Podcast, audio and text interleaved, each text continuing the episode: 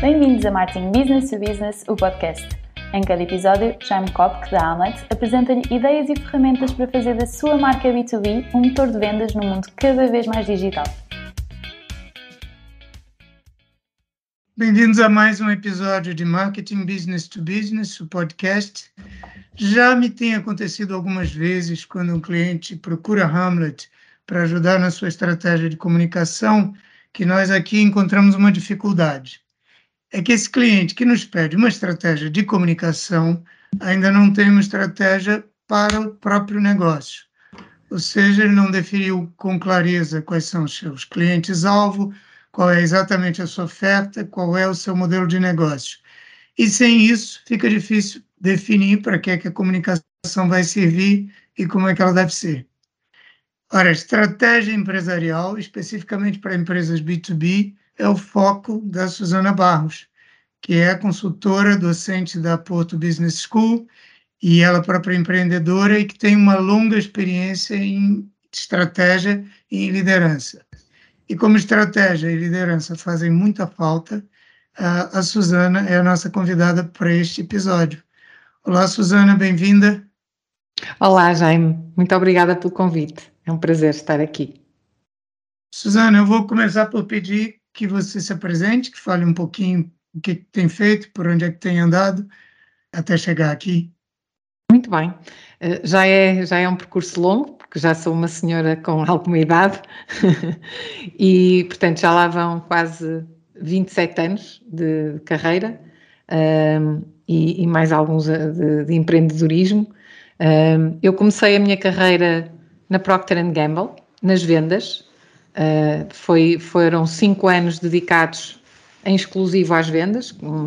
Quem conhece a Procter Gamble sabe que, que, se começa sempre por baixo, portanto, comecei como vendedora uh, na, na, Zona Sul.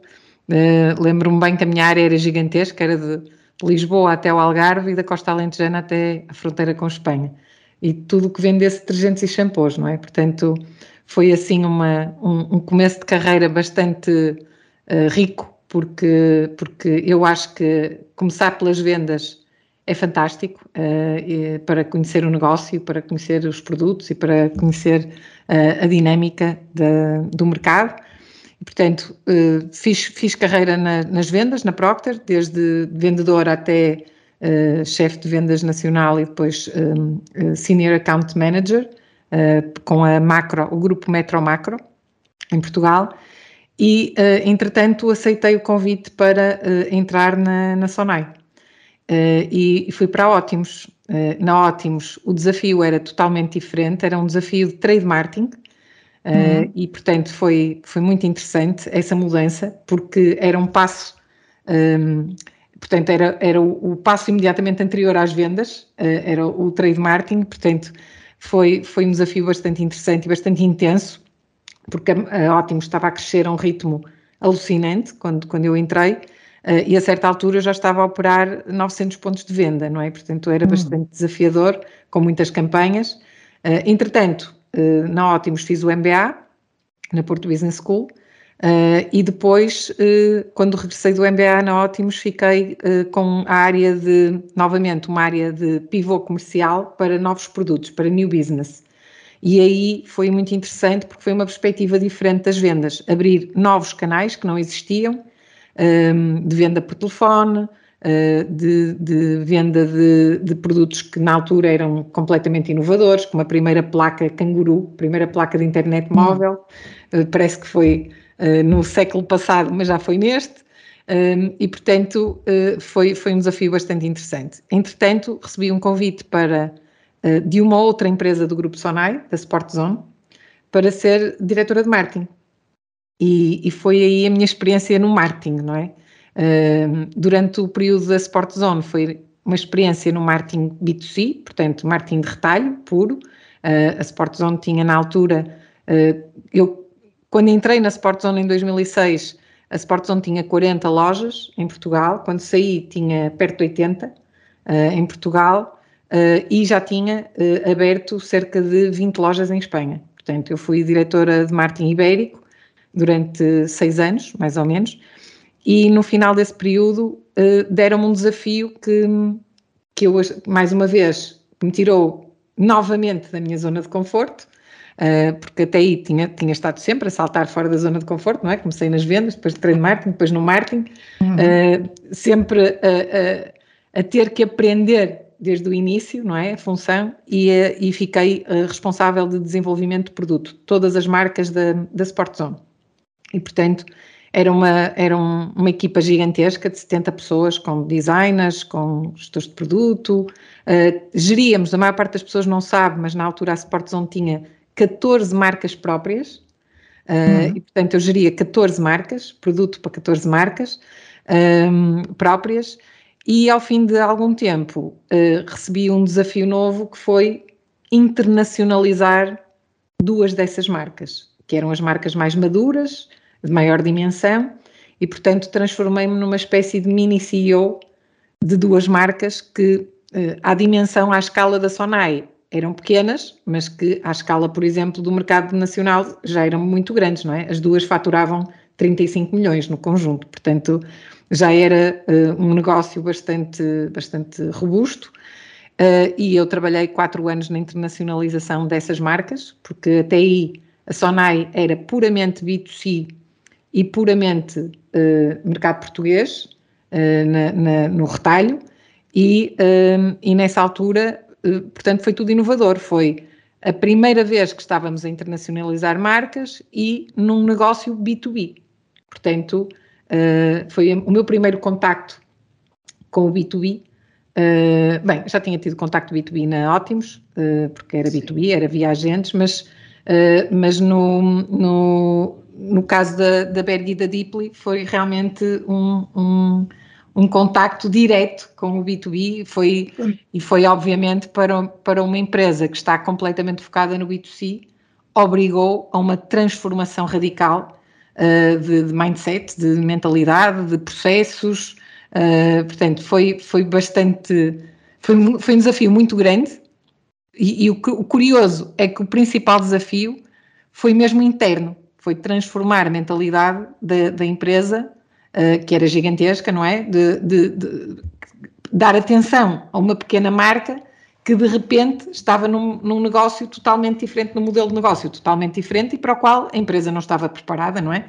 Não, ninguém falava em uh, em prazos de pagamento, não é? Numa empresa B2C paga-se pronto e já está. E, e de repente estar a, a, dizer que precisava negociar um prazo de pagamento de 30 dias ou de 60 dias, uh, as pessoas pensavam que eu estava a falar chinês, não é? Mas o que é isso? Aqui nós não fazemos isso e tal. E portanto foi um, foi um processo bastante duro, bastante longo. Uh, e, e ao fim de algum tempo um, eu tive, tive um problema de saúde, tive um burnout, Uh, e, uh, e, e, portanto, tive que, tive que dar um passo atrás. Tive que sair da frente do negócio, de, de, da linha da frente, uh, temporariamente, e, e, tive uma oportunidade, a Sonai deu-me uma oportunidade de, de trabalhar em part-time. Acho que fui a primeira pessoa na Sonai trabalhar em part-time. abri esse precedente e, e funcionei como uma espécie de consultora interna Uh, na altura estávamos a adquirir uh, algumas empresas, adquirimos uma empresa de moda B2B espanhola para criança e eu fiquei com esse projeto incrível que era uh, o desenvolver, ajudar o CEO da empresa a integrar a empresa no grupo Sonai e ao mesmo tempo a desenvolver o negócio e a trazê-lo do século XX para o século XXI, porque era uma empresa já com muitos anos de existência, muito tradicional e portanto foi aí que eu tive o primeiro desafio de fio a pavio de gestão estratégica uh, de raiz, não é? E de transformação cultural, que é outra, outro tema que, na minha perspectiva, está 100% associado à, à, estratégia, porque, uh, como diz o Peter Drucker, a cultura como a estratégia ao pequeno almoço, e eu acrescentaria ao almoço e ao jantar, uh, e, portanto, sem eh, sem transformar a cultura, não é possível uh, implementar uh, de forma rigorosa a, a, estratégia.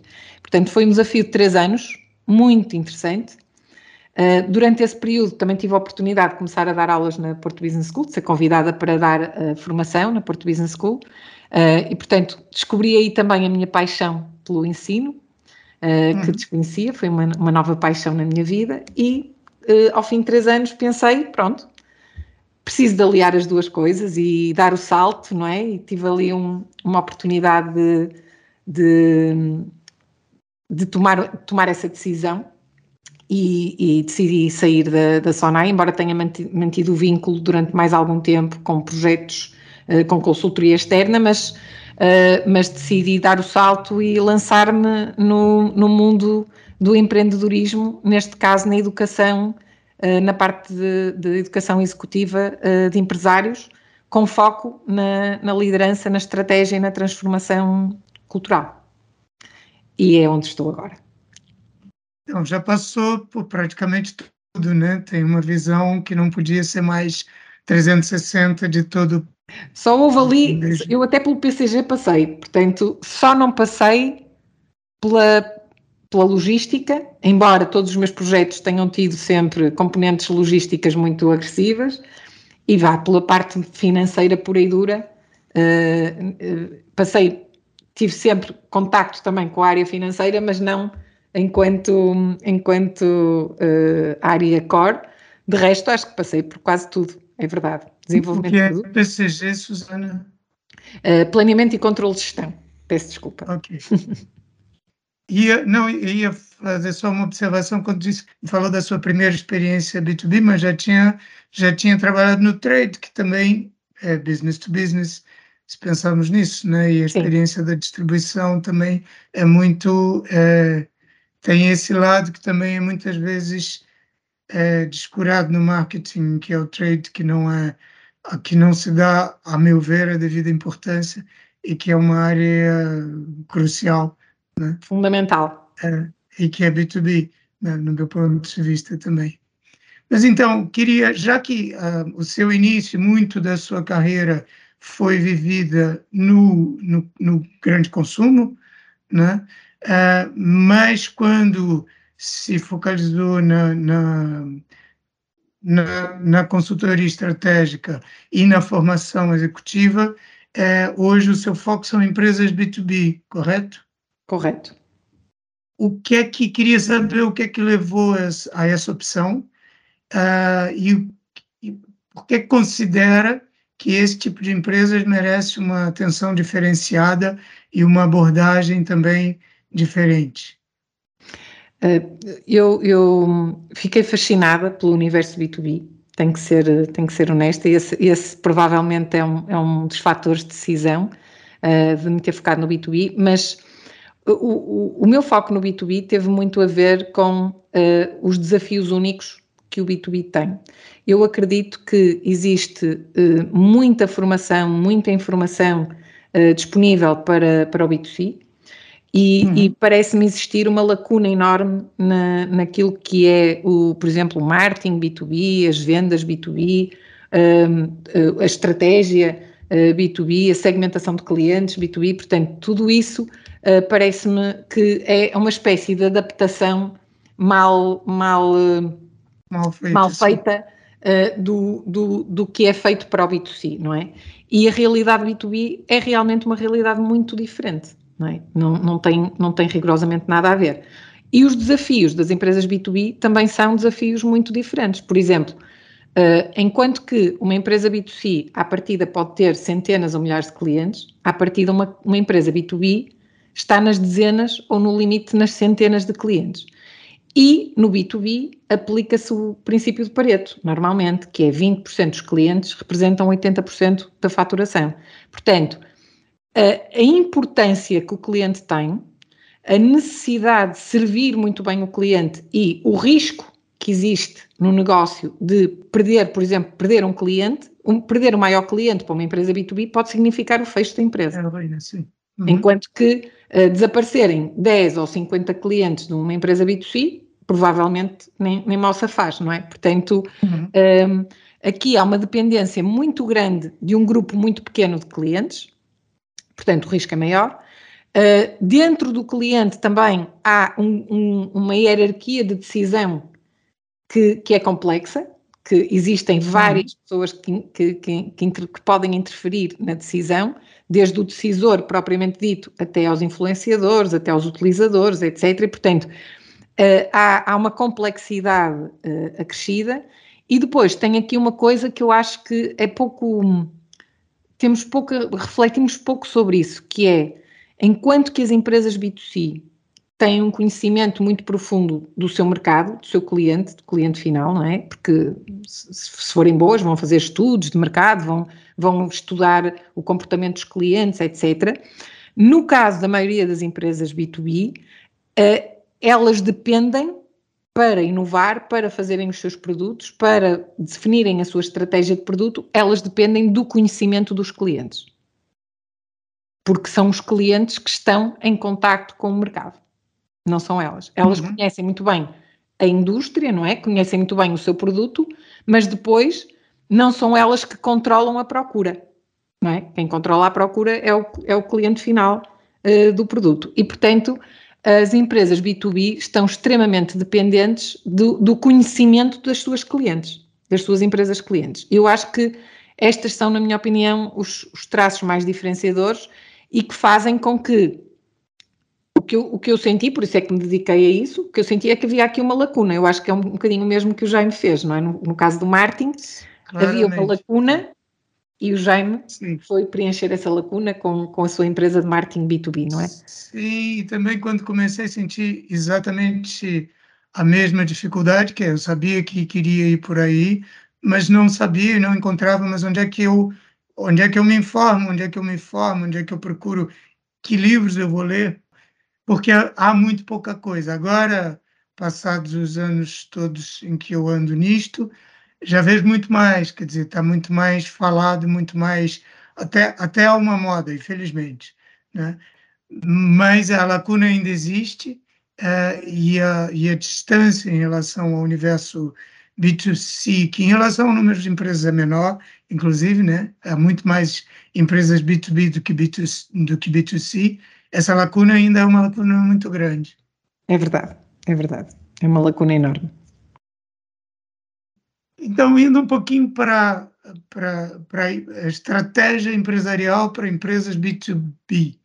Eu queria falar um pouquinho da estratégia, porque é uma palavra que eu também uso, temos todos que usá-la, mas eu implico bastante com ela, porque é uma palavra sobre a qual há muita mistificação e é muito, há muito abuso. Uh, eu queria entender, então, para que nós não estejamos a falar de uma coisa vaga e, e, um pouco esotérica, qual é o sentido que dá essa palavra estratégia e por que, que ela é, afinal, tão importante quando bem entendida? Ora bem, eu, eu gosto de comparar uh, a estratégia, para ser uma, uma analogia simples, uh, eu comparo a estratégia um, a um GPS, ok? na minha opinião, é o, a estratégia é o GPS da empresa. Para que um GPS funcione, ele precisa de dois pontos, não é? Ele precisa de um ponto de partida, uh, de onde é que estamos hoje, qual é o mercado em que estamos, quais são os nossos produtos, qual é a nossa oferta. Portanto, a empresa tem que saber a situação, conhecer a sua própria situação e a, situa e a sua situação no mercado, coisa que muitas, infelizmente, não, não, não conhecem, porque só se focam no seu próprio umbigo. Hum. Mas temos que conhecer para que um GPS funcione, precisamos de conhecer o ponto de partida e precisamos de ter um ponto de chegada. E, portanto, uh, o ponto de chegada o que é? É a nossa visão uh, a 5, 10 anos, é, a nossa ambição em termos de faturação, em termos de rentabilidade, o que quer que seja, não é? A estratégia é o caminho que nós escolhemos para lá chegar. Como num GPS, num GPS, normalmente quando nós pomos um, estamos, num ponto de partida, colocamos um ponto de chegada, o GPS dá-nos várias alternativas. Podemos ir pelo caminho com mais que tem portagens, pelo caminho mais curto, por este caminho, por aquele. Portanto, estratégia é fazer escolhas. É escolher o caminho que se quer seguir para ir do ponto A ao ponto B. O que é que acontece quando não há estratégia? Quando não há estratégia, nós vamos para onde o vento nos leva.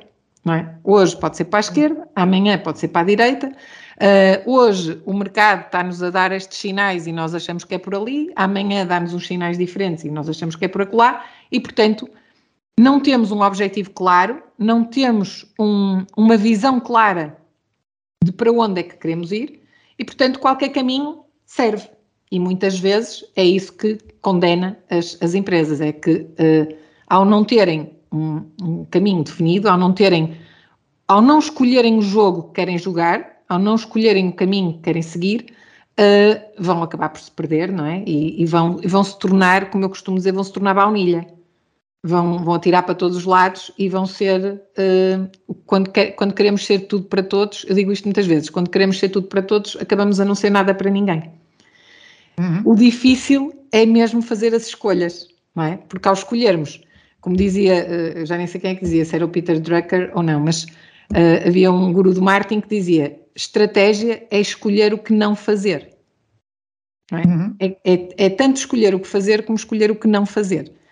Uhum. E, portanto, para mim, a, melhor, a melhor analogia é o GPS. Então, afinal, é uma coisa simples, né? Mas, eh, mas muita gente esquece esse passo do pensar antes, do pensar antes de sair fazendo. E aqui é que eu vejo, pelo menos no, no caso do, do, do, mercado em que eu opero e, e da, daquilo que a Hamlet faz, que é muitas vezes tratar estratégia de comunicação, e eu constato que é uma dificuldade que muitas empresas se aguentam sem, uh, sem ter uma estratégia clara, às vezes durante muito tempo. Né? E isso confunde, porque parece que é possível, ou parece que não há problema nenhum, e eu, e eu ir, em eu ir ao sabor do vento, às vezes eu nem tenho consciência de que haveria uma outra maneira. Eu queria, uh, queria saber, na sua experiência, se uh, como é que você diagnostica isso, ou seja, como é que isso acontece, por que é que pode acontecer de empresas se aguentarem sem uma estratégia clara, a partir de que momento isso ou as limita ou mesmo as leva à falência ou à estagnação? Quais são as oportunidades que elas perdem e por que é que isso é um perigo?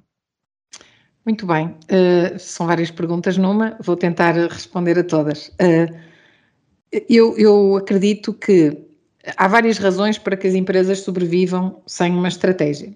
E a primeira delas prende-se com os ciclos económicos, não é? Uh, à partida, os ciclos económicos em Portugal, por exemplo, uh, têm sido, até ao período pré-pandemia, foram mais ou menos constantes. Os ciclos económicos funcionaram mais ou menos uh, com intervalos de 9 a 10 anos.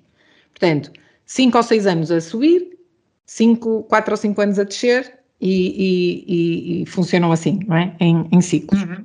O que acontece uh, muitas vezes é que as empresas, quando o ciclo económico é favorável, não é? Abrem inúmeras empresas, abrem muitas, não é? Por exemplo, o caso do setor imobiliário é um caso paradigmático, não é? Que abre logo não sei quantas empresas uh, no ciclo favorável, quando os ciclos são favoráveis, e depois o que acontece é que quando o vento para ou, ou, quando sopra a desfavor, não é? Porque mais tarde ou mais cedo isso vai acontecer, por isso é que se chamam ciclos económicos, um, muitas delas fecham.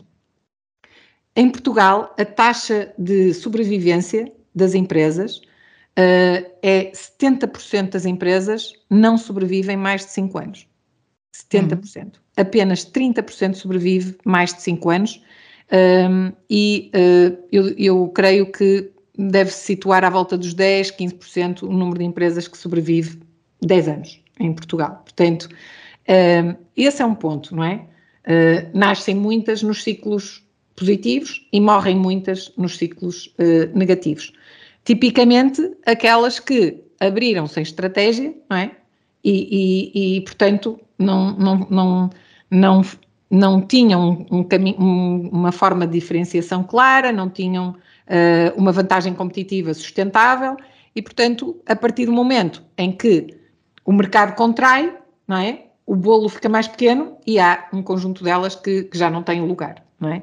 Essa é, uma, essa é uma perspectiva. A outra, a outra razão, na minha perspectiva, tem a ver com, normalmente, os fundadores das empresas, principalmente as empresas B2B, são pessoas que têm um conhecimento técnico muito profundo.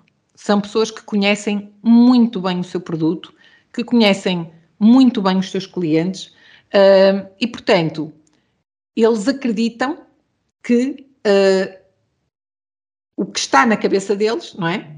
A estratégia que está na cabeça deles uh, funciona. E normalmente funciona, não é? O problema é que, e, e esse é, essa é a razão pela qual a maioria dos meus clientes vêm ter comigo uh, e fazem os meus programas de mentoria, etc., é uh, o problema depois é o crescimento. O limite de crescimento de uma empresa, desse, de uma empresa desse género, em que a estratégia está na cabeça do, do, do dono, não é? Do, do, do empresário, uh, o limite do crescimento são as horas do empresário. A partir do momento em que todas as decisões têm que passar pelo empresário, porque se as pessoas não sabem qual é a estratégia, obviamente não podem tomar decisões, não é? E, portanto, um, a partir do momento em que a estratégia só está na cabeça do empresário, é ele que tem que tomar todas as decisões, é ele que tem, tem que uh, decidir tudo, não é? Portanto, uh, o limite do crescimento são as horas do dia que ele tem disponíveis. E por isso é que todas as pessoas que vêm ter comigo, que fazem parte dos meus programas de mentoria, muitas delas não têm férias, não têm fins de semana, uh, trabalham 14 horas por dia e mesmo assim queixam-se que ai, os meus recursos humanos, as, as, minhas pessoas não estão motivadas, as minhas pessoas não estão comprometidas, uh, eu não consigo delegar, uh, uh, não, não consigo um, que as pessoas façam mais do que aquilo que lhes é pedido, e portanto, mesmo quando eu cresço recursos, a empresa não avança, não cresce. E a minha rentabilidade só vai diminuindo. E por isso é que só 4% das empresas é que atingem, por exemplo, uma faturação de um milhão.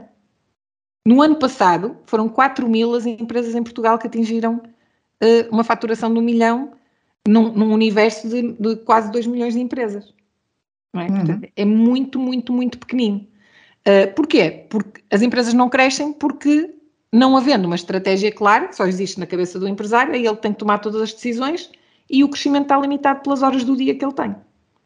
Esta, na minha opinião, é a explicação mais, mais comum a que eu vejo uh, uh, de forma mais comum para que uh, as empresas continuem a funcionar, mas muito pequenas, sem crescerem, sem certo. capacidade de crescimento.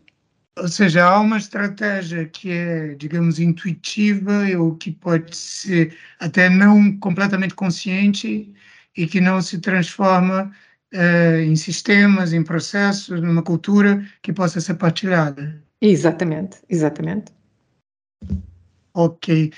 Um, então, eu acho que a pergunta que eu queria fazer a seguinte, de certa forma já foi respondendo, mas provavelmente vai poder ainda um, explicitar um pouquinho mais a resposta, que é, se eu, se eu disser que toda empresa tem que ter uma estratégia, isso é uma lapaliçada, eu acho que ninguém vai discordar, né? Vai dizer, não, não deve ter uma estratégia, deve ir para onde quiser, acho que ninguém vai dizer isso mas na prática poucas empresas têm uma, né? têm uma estratégia clara da forma como descreveu. Qual é essa dificuldade? É uma dificuldade de não saber que pode ser assim ou onde é que está a resistência? A principal resistência está no, no parar para pensar. Uh, a maior parte dos empresários sente-se muito mais confortável no seu dia a dia a apagar fogos, e é o que eles fazem todo dia, é apagar fogos, é tomar decisões, não é? é andar a, a, correr atrás dos problemas um, e, e, isso mantém a empresa em funcionamento, não é? Só que, uh, como são, mais uma vez, como são eles o filtro para tudo, não é? São eles uh, uh, o, o, pescoço da, da, garrafa, não é? O, uhum. o gargalo da garrafa, a empresa não pode, não pode crescer, não é? o parar para pensar parar para pensar é algo que para a maior parte dos, dos empresários não. Uh, eles até podem tentar parar para pensar, mas depois falta-lhes um processo, falta-lhes um sistema para fazer este exercício. E é precisamente isso o meu trabalho, não é? O, o, o, eu criei desenvolvi um processo que foi uma adaptação do trabalho que fazia em grandes empresas, não é? E, e tive que o adaptar a pequenas e médias empresas, portanto, simplificá-lo muito mais. Uh, na Sonai, por exemplo, nós demorávamos três meses a fazer uma reflexão estratégica, chegávamos ao fim com um documento estratégico de 100 páginas. Eu ensino os meus, um, os meus clientes a construírem a estratégia da sua empresa numa página. Porquê? Uhum. Porque uma página permite fazer o quê? Permite, número um, foco.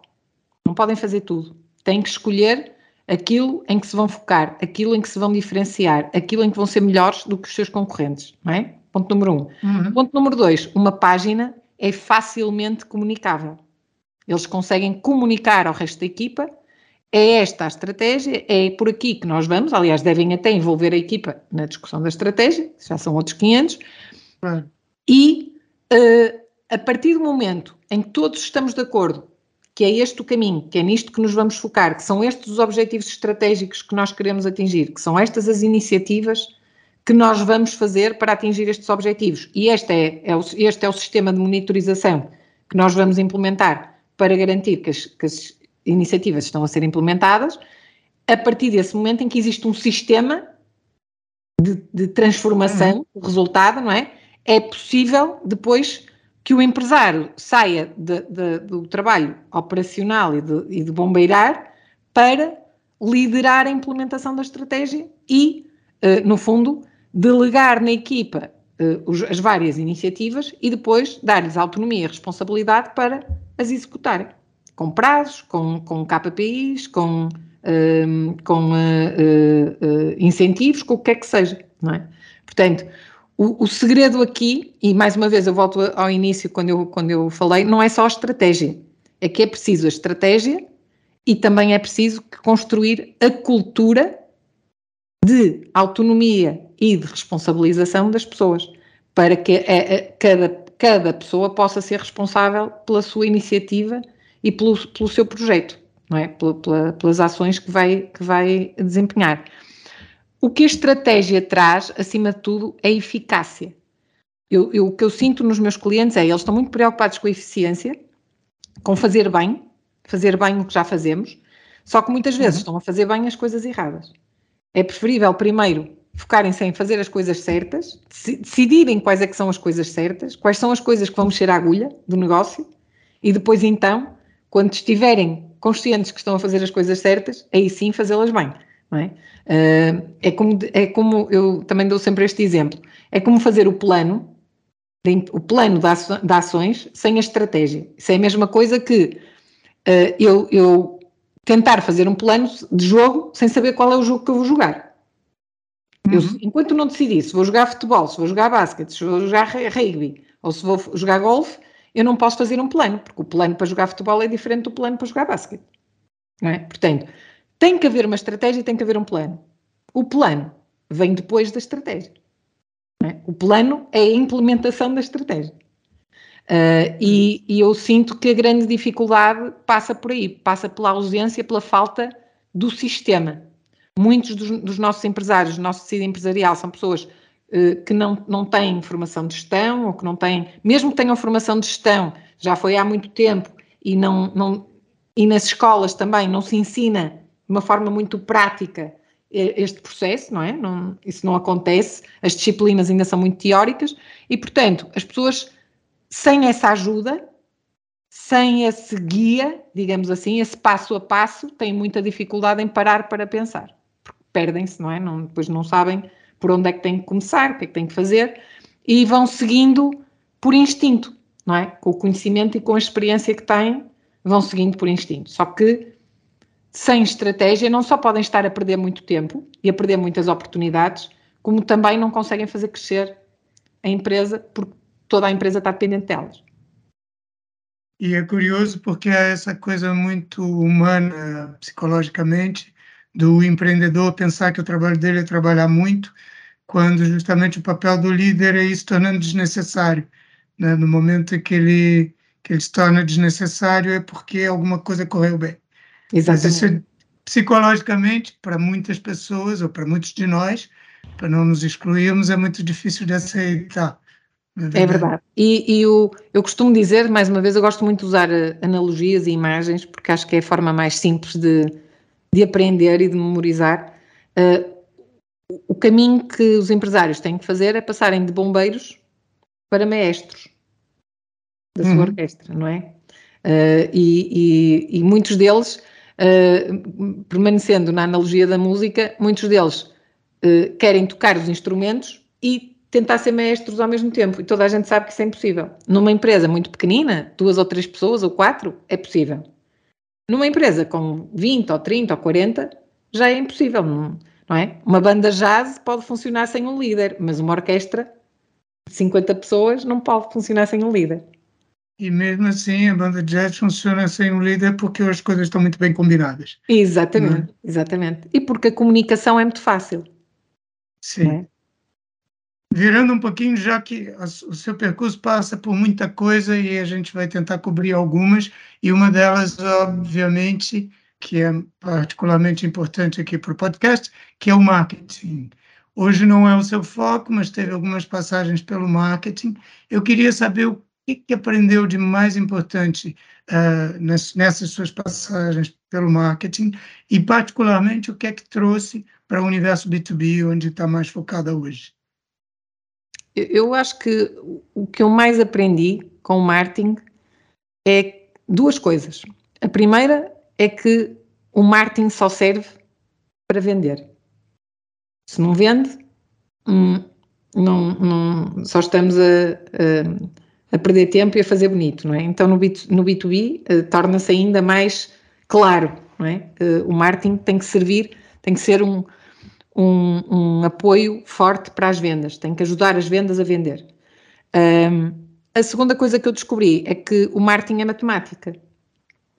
É? Uh, muitas vezes, e, e, eu já trabalho há muitos anos, não é? Na altura não havia marketing digital, nem sequer havia computadores, há, 20, há 30 anos atrás, não é? E, e, o marketing era uma coisa muito. O marketing B2C era uma coisa muito, muito mass market, não é? Era as grandes empresas conseguiam fazer anúncios de televisão, anúncios de rádio, outdoors, campanhas de outdoors, etc e as pequenas empresas, quando muito, faziam um outdoorzito, o folheto e tal, pronto. E era tudo muito, não é? Muito básico, mas muito difícil de medir. É? Uhum. Na televisão, nem tanto, mas, mas uh, num outdoor, por exemplo, era, era, era muito difícil de, de se medir. Com o marketing digital com, e com a ascensão do marketing digital, hoje nós conseguimos medir tudo, se quisermos, não é? E, e nenhum euro devia ser investido sem percebermos o retorno que esse euro nos vai, nos vai trazer. Uh, no caso do B2B, eu vejo muitas vezes uma preocupação enorme uh, ou, ou, excessiva uh, dos, dos empresários com, a, com o marketing da vaidade, não é? Com, ai, tem que ter um site impecável e tem que ter um, um, umas redes sociais e o LinkedIn e não sei o quê, e isso tudo é importante, não é? Mas é preciso uma estratégia, mais uma vez. E o marketing tem que estar ao serviço da estratégia não é? e das vendas para, para concretizarmos o, os negócios. No caso do marketing B2B, o marketing B2B é uma pesca à linha, não é? Eh, uhum. Não é, não é uma, normalmente não é um, uma pesca de arrasto como no, no B2C, não é? É uma pesca à linha. E, portanto, uh, temos que ser ainda mais dirigidos, mais específicos, mais uh, mais uh, direcionados, não é? E a estratégia tem que estar ainda mais clara, porque de repente no, no, no B2B, principalmente quando estamos a falar de produto físico, atrair o cliente errado pode uh, pôr a empresa em risco. Porquê? Porque o cliente errado, que vai ser, por exemplo, o cliente que não é rentável, o cliente que, não é? A venda que não vai ser rentável, a venda uhum. que, que, estamos a fazer uh, por desespero, etc. Esse cliente, se ficar nosso cliente, vai estar a ocupar produção, vai estar a ocupar oportunidade de, naquela, uhum. na, na, aquele produto ser vendido a um cliente mais rentável, porque as fábricas têm limites de produção, não é? Têm turnos, têm etc., mas há limites de produção. E, portanto, escolher os clientes certos e pescar à linha os clientes certos torna-se ainda mais fundamental no caso do, do B2B, porque para a maioria dos, dos empresários é muito difícil despedir clientes. É muito uhum. difícil despedir clientes. E eu, eu digo muitas vezes: ah, mas estes clientes, este cliente, normalmente o cliente mais difícil é o pequenino. É aquele que, claro. que, que, que não encaixa na nossa proposta de valor, nunca vai crescer connosco, porque eh, por exemplo, se nós somos uma empresa que vende uh, qualidade e de repente apanhamos um cliente de preço e estamos ali, nós nunca vamos ser competitivos com os outros fornecedores de preço, provavelmente porque estamos a oferecer qualidade a mais para aquilo que o cliente quer, mas nós não conseguimos baixar a nossa qualidade porque não faz parte dos nossos princípios e, portanto, vamos estar sempre num braço de ferro uh, e o cliente nunca nos vai comprar, uh, nunca vai crescer connosco, não é? E vai, uhum. e vai estar a consumir recursos, recursos de venda, o vendedor, porque o vendedor depois tem que o aturar ao telefone, tem que. Quanto mais pequenino o cliente é, normalmente os vendedores queixam-se, quanto mais pequenino o cliente é, mais chato é. E a verdade é que muitas vezes é porque é o cliente errado. Não é, não é o cliente certo para a nossa, para a nossa um, estratégia e para os nossos objetivos de rentabilidade. E, e, e preocupar-nos, o marketing B2B tem que ter uma preocupação grande na qualidade das leads para garantir a qualidade das vendas. No B2B Não. é tão importante a qualidade das vendas como a quantidade. Principalmente quando estamos a falar de produto físico. Não é? Porque, uh, principalmente na, na, naquilo que é setor de transformação, não é? Uh, setor industrial, uh, porque há capacidade, há limite de capacidade. E nós podemos encher a nossa capacidade com clientes rentáveis ou podemos encher a nossa capacidade com clientes que são, em vez de serem negócios, são predócios.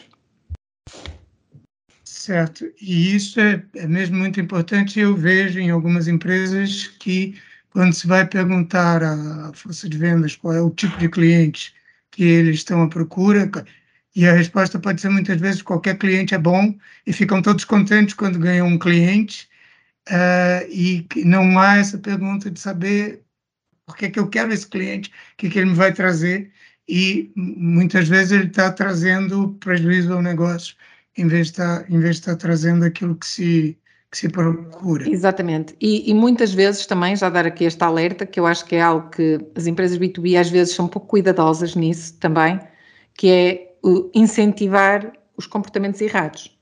Quando, quando o vendedor, por exemplo, quando a empresa precisa de melhorar a rentabilidade, porque dá-se conta que está a perder rentabilidade, ou porque o custo das matérias-primas aumentou, porque os clientes são eh, não são os clientes certos, ou o que seja, e o vendedor tem eh, a sua, a sua comissão indexada exclusivamente à venda.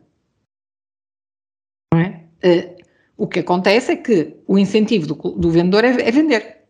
Independentemente se o cliente é rentável ou se não é rentável. O que ele quer é vender, porquê? Porque não tem nenhum, nenhum objetivo de rentabilidade.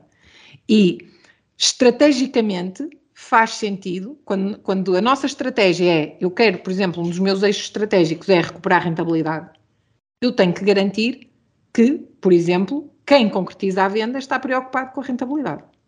É? Portanto, uhum. uh, o meu sistema de incentivos também tem que incluir rentabilidade. Caso contrário, eu só estou a incentivar o mau comportamento, porque, obviamente, é muito mais fácil vender mais barato do que vender mais caro. Se o incentivo é só pela venda, o vendedor vai vender o máximo que puder. Vai fazer o mais barato que puder.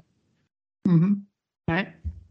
Isto é curioso porque estava dizendo que marketing é matemática e, uh, e hoje eu acho que há uma consciência crescente da importância das métricas e dos números, mas muitas vezes se esquece também que não é não basta ver as métricas, é preciso que sejam as boas métricas, é como em tudo.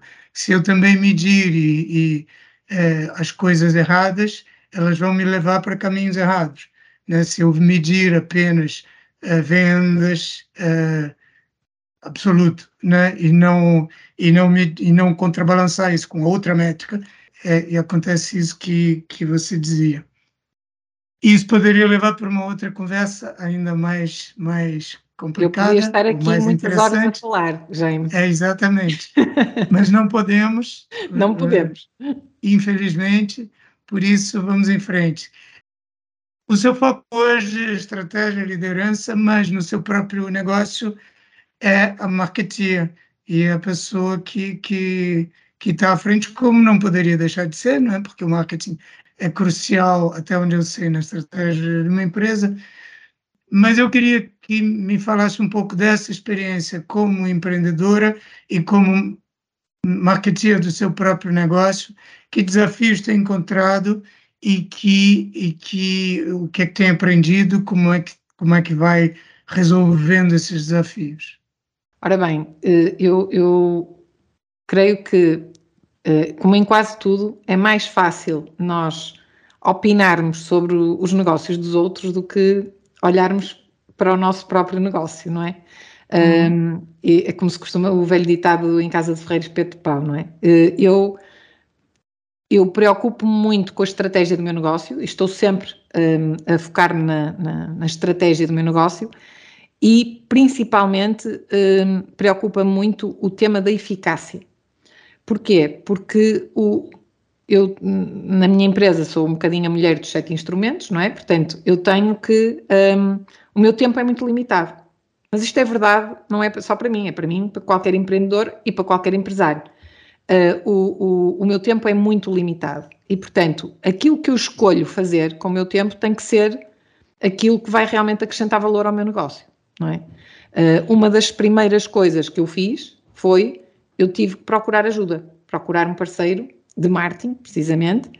Porquê? Porque a estratégia eu consigo defini-la, mas a execução da estratégia, por exemplo, eh, fazer a parte de agendamento dos posts, a parte do email marketing, a parte uhum. técnica toda de criação de landing pages, eh, tudo isso são coisas que eu não tenho treino suficiente para fazer eu poderia tentar fazer por mim própria, tentar aprender por mim própria, mas se eu estivesse a fazer isso, eu não estaria a fazer aquilo onde acrescento valor. Não é? Portanto, não. encontrar as coisas em que eu acrescento valor, em que eu realmente posso trazer valor para o meu cliente e libertar-me das tarefas e procurar parceiros para me ajudarem nas tarefas em que eles são muito melhores do que eu, não é? muito mais rápidos e muito mais eficazes do que eu, para mim foi fundamental foi fundamental.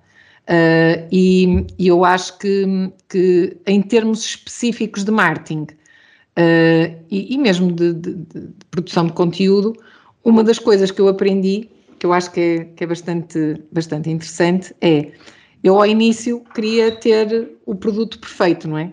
Eu idealizei um produto para o meu cliente, portanto, pre preparei o produto para o meu cliente. Quando comecei a vender o meu produto, eu comecei a receber o feedback do cliente e comecei a perceber que o produto não estava bem ajustado.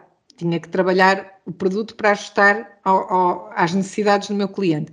E curioso é, a partir desse início, eu nunca mais desenvolvi nada da minha própria cabeça. Eu desenvolvi aquilo que eram coisas que podiam ajudar as dores dos meus clientes atuais. Eu encontrei o meu cliente-alvo, eu sei qual é exatamente, tenho a persona criada, sei quem é o meu cliente-alvo, eu foco-me neste cliente-alvo e procuro não sair, não dispersar a minha estratégia, porque quanto mais pequenina a empresa, mais focada e mais especializada ela tem que ser, não é? Eu, eu não aceito muitos clientes porque uh, não têm fit com, com, com o meu modelo de negócio. Quando um cliente meu me pede, por exemplo, ah, Susana, podia, será que podia dar formação de vendas à minha equipa comercial? Eu podia. Eu, eu, trabalhei nas vendas, eu percebo alguma coisa de vendas, mas eu não sou expert, não é a minha área de atuação. E, portanto, eu, o tempo que eu vou estar a preparar aquela formação, o tempo que eu vou estar a ter que estudar para, para fazer o melhor possível, e provavelmente a não entregar ao mesmo nível que pessoas que são especializadas entregariam, e o custo de oportunidade, de, enquanto eu estou a fazer aquilo, não estou a trabalhar para o meu target, para o meu cliente, uhum. para melhorar o meu produto para o meu cliente, uh, faz-me sempre dizer não. não é? Eh, é, lá está, é estratégia, é escolher o que não fazer. E, portanto, o que é que eu faço? Pouco a pouco eu vou, vou tendo uma, um network em que uh, recomendo um profissional de, de, especialista em formação de vendas ou um, um, profissional especialista em formação de marketing, porque uh, não são as minhas áreas, não é? Uh, o tema da especialização é fundamental. E a outra coisa que eu aprendi foi que é muito mais fácil pescar do que caçar. E, portanto, eu desde o início, eu não gosto da venda fria, eu não gosto de uh, pegar no telefone e ligar para alguém que não me conhece de lado nenhum a fazer uma venda. Uhum. O que eu decidi desde o início foi, uh, eu vou-me dedicar à pesca. E, portanto, eu tenho um marketing de conteúdos muito forte, eu partilho muita informação gratuita, informação de muita qualidade, Há pessoas que até dizem que é qualidade a mais, que devia estar a vender esta informação, mas uhum. eu, eu tenho, por um lado, tenho, mato dois coelhos de uma cajadada só. Por um lado, informação de muita qualidade, gratuita, traz-me os clientes que me interessam. não é? E os clientes é que vêm ter comigo, não sou eu que ando atrás deles. Ponto número um. Portanto, não perco tempo. O tempo que eu invisto a produzir conteúdo de qualidade é, é, o, é, é o tempo que eu poupo em chamadas frias, não é? Portanto, prefiro mil vezes fazer conteúdo de qualidade. muito mais eficácia, não é? E em segundo lugar, em segundo lugar, está a contribuir para a minha missão. E a minha missão é uh, contribuir para que existam cada vez mais e melhores líderes em, nas empresas. E, portanto, uhum. eu estou a fazer duas coisas ao mesmo tempo. Eu estou a captar, a pescar clientes que vêm ter comigo e logo à partida, se são eles que vêm ter comigo, o, o preço nem se discute, não é? Não é, não é um tema, normalmente.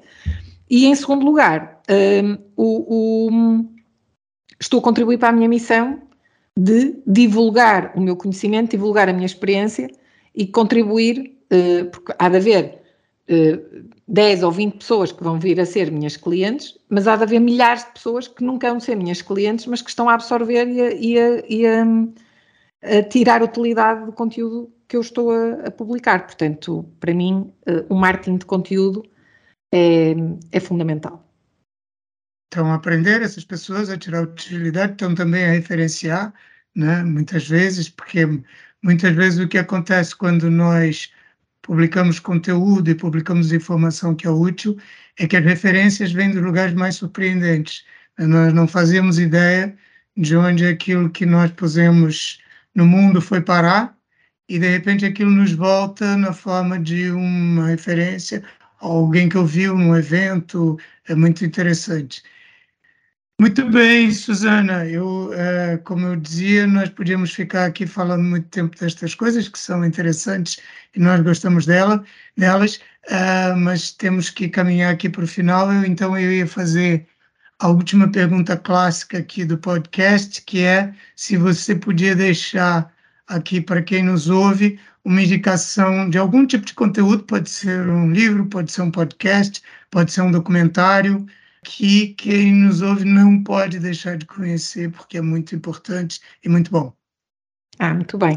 Uh, assim, top of mind, um, eu creio que vou, vou, dar duas sugestões de livros, uh, uma mais na, na área da estratégia e da gestão e outra mais na área da liderança são um dos livros, acho que toda a gente conhece, uh, o, o, De Bom Excelente, do Jim Collins, Good to Great, em inglês.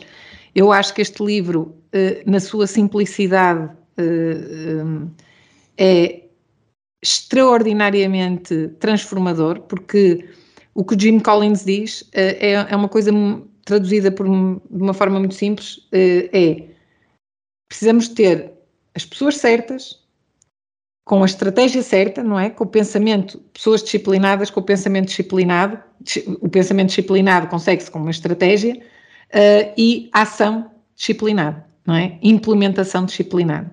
Uh, e tudo começa nas pessoas, não é? Na cultura, na, em ter as pessoas certas, nos lugares certos, a fazer as coisas certas. E, portanto, eu, eu gosto muito desse livro, volto a ele muitas vezes, um, ehm, e utilizo muito na, na, no meu dia a dia, portanto, recomendaria sem dúvida uh, o de Bom Excelente. E em termos de liderança, um livro menos conhecido, talvez porque não existe traduzido para português. Um, ele existe, mas, mas só está à venda no, no Brasil e não, não se consegue mandar vir.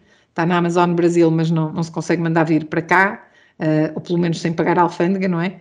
Um, está disponível só em inglês, que é o Multipliers, ou Multiplicadores, da Liz Wiseman, e que é um livro que aborda o tema da liderança um nível acima, ou seja, uh, o que é que distingue um líder multiplicador, que é um líder que consegue, uh, no fundo, extrair o máximo potencial das pessoas, e um líder diminuidor que normalmente uh, provoca, faz com que as pessoas tenham, deem só entre 30% a 50% do seu potencial.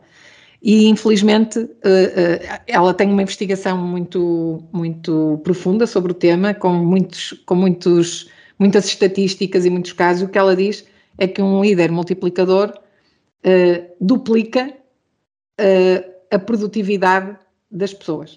Uh, e percebermos que muitos de nós somos diminuidores acidentais, sem querer, na melhor das intenções, diminuímos a capacidade das nossas equipas ou porque somos paternalistas, ou porque somos uh, bombeiros, ou porque somos os salvadores da pátria, ou porque somos uh, demasiado otimistas. Enfim, há uma série de protótipos de líderes diminuidores que eu acho que são uhum. muito, muito interessantes e onde eu identifiquei-me com um ou dois deles. Uh, e, e, percebermos em detalhe o que é que faz um líder multiplicador, acho que é bastante, bastante interessante. Portanto, é um livro que eu recomendo vivamente, Multipliers, da Liz Wiseman. E depois recomendo um podcast, podcast da Brené Brown, que é o Dare to Lead. Na minha opinião, é um dos melhores podcasts de liderança que, que existem. Uh, eu ouço com muita regularidade, sempre que vou passear o meu cão ao fim de semana, passeios mais longos, uh, são para ouvir uh, o Dare to Lead e, e recomendo vivamente a quem gosta do tema de liderança. Ótimo, então ficam nas notas do, do podcast dois livros e um podcast para as pessoas aproveitarem. Susana, quem quiser saber mais sobre o seu percurso, sobre o seu trabalho, quiser entrar em contato, como é que procura? Ora, muito bem. Uh, nas redes sociais, uh, LinkedIn, Instagram e Facebook, é Susana Trigo Barros, é fácil. Um, o meu site, susanabarros.com, uh, eh, estou agora a, a, a refazê-lo, portanto, em breve também estará disponível um novo site, susanabarros.com, e se me quiserem contactar diretamente, info.susanabarros.com. Muito bem, quem quiser saber mais sobre comunicação de marketing business to business, pode ir a hamlet.pt. Ao chegar lá, pode assinar nossa newsletter Universidade B2B. E se gostou, aposto que terá gostado deste episódio do podcast, pode deixar um review, um comentário, indicar para os amigos. Não deixar de ouvir episódios anteriores, porque há uma série deles que são muito interessantes, e os próximos também, que vamos fazer tudo para que sejam igualmente interessantes. Susana, mais uma vez, muito obrigado. Jaime, só podia sua... dar uma nota que eu esqueci-me de dizer, acho que era importante. Pode ser? Muito rápido. Claro. Uh, eu, eu, de 15 em 15 dias, tenho uma live uh, 80-20 uh, no YouTube. Portanto, elas já estão lá várias no YouTube. Basta procurar no meu canal, Susana Barros. E okay. tenho uma newsletter semanal que, onde partilho um, reflexões sobre uh, sobre estes temas, estratégia, de liderança, desenvolvimento pessoal. Uh, e, portanto, também basta ir ao meu site e subscrever a newsletter. Ficam os nossos ouvintes com muitas opções para entrar em contato. É, obrigado mais uma vez. Eu é que agradeço um o convite, prazer. foi um enorme prazer, Jaime.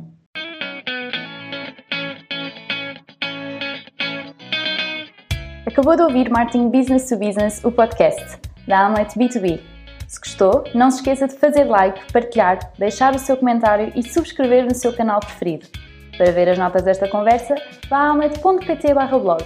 E em breve voltaremos com mais um episódio de Marketing Business to Business, o podcast.